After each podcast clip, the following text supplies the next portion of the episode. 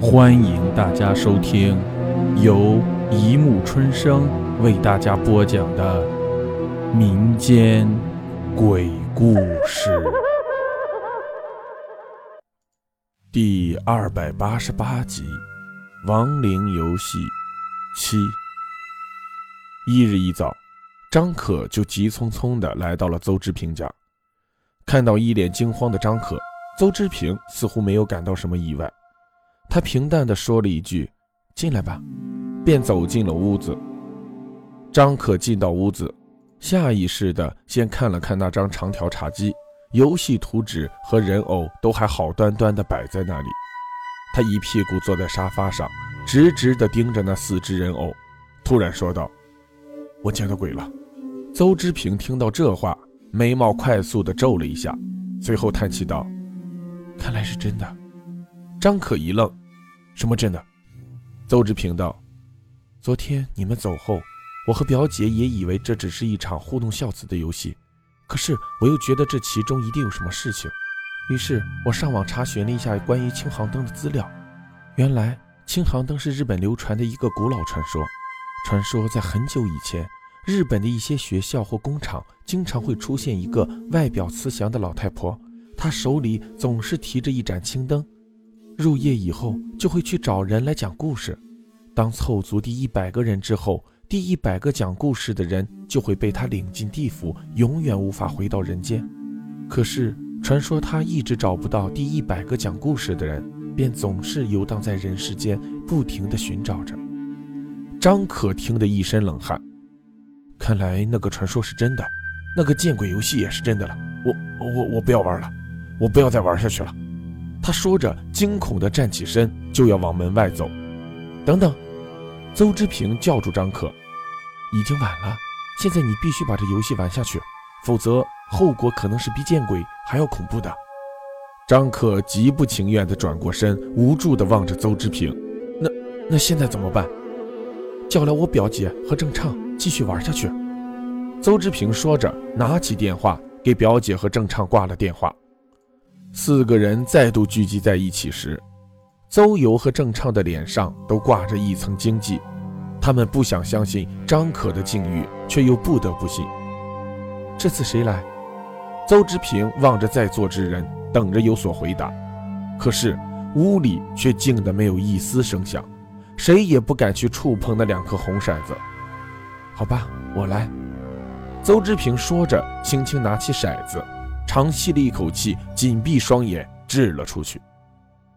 所有人都屏住呼吸，眼睛一眨不眨地盯着那骰子。骰子最后停在三点，邹之平的人偶移动到三点的位置。大家又将目光落在那块青绿色的石头上，石头的颜色开始变化，终于唤出三个字：“飞头满。”飞头满是是是什么东西？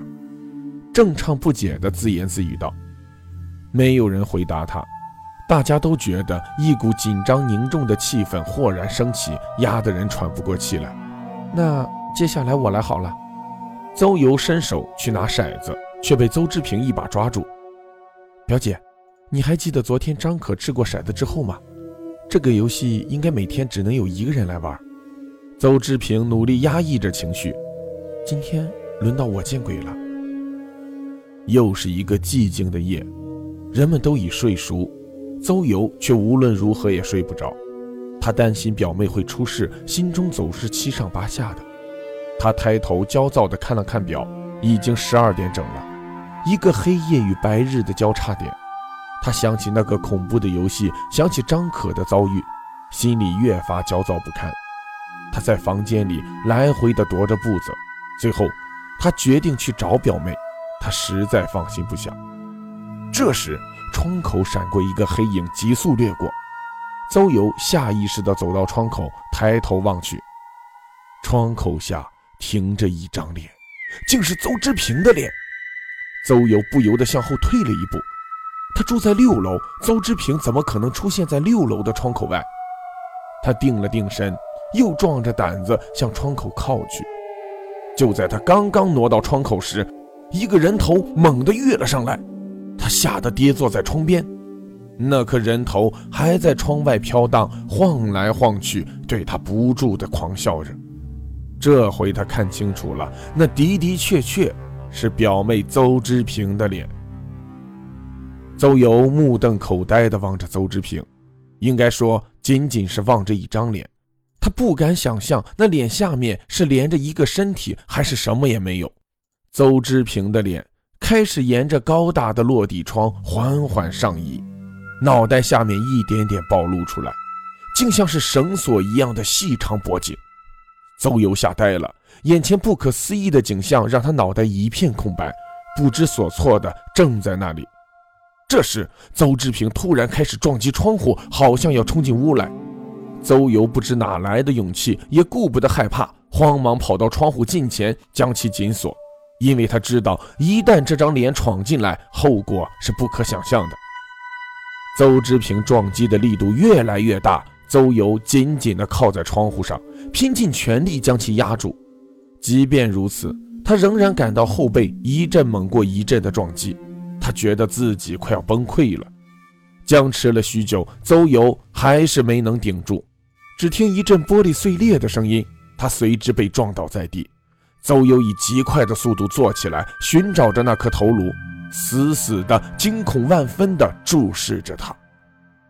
邹之平的脑袋在屋里转了一圈，然后像一条准备攻击的眼镜蛇般定在了空中，紧紧的盯着邹游。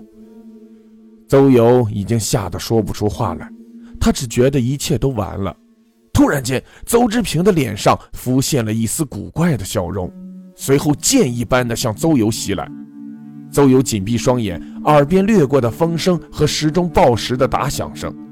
邹之平的攻击戛然停住，惊慌失措的望了一眼墙上还在报时的钟表，尖利的鬼叫了一声，迅速缩出窗口，眨眼消失不见。一瞬间，房间里只剩下了邹游一人，他惊魂未定地望着破烂的窗户，依旧抖个不停。他清楚表妹是见到鬼了，而更害怕、担心的是，下一个游戏者会不会就是他呢？好了，故事播讲完了，欢迎大家评论、转发、关注，谢谢收听。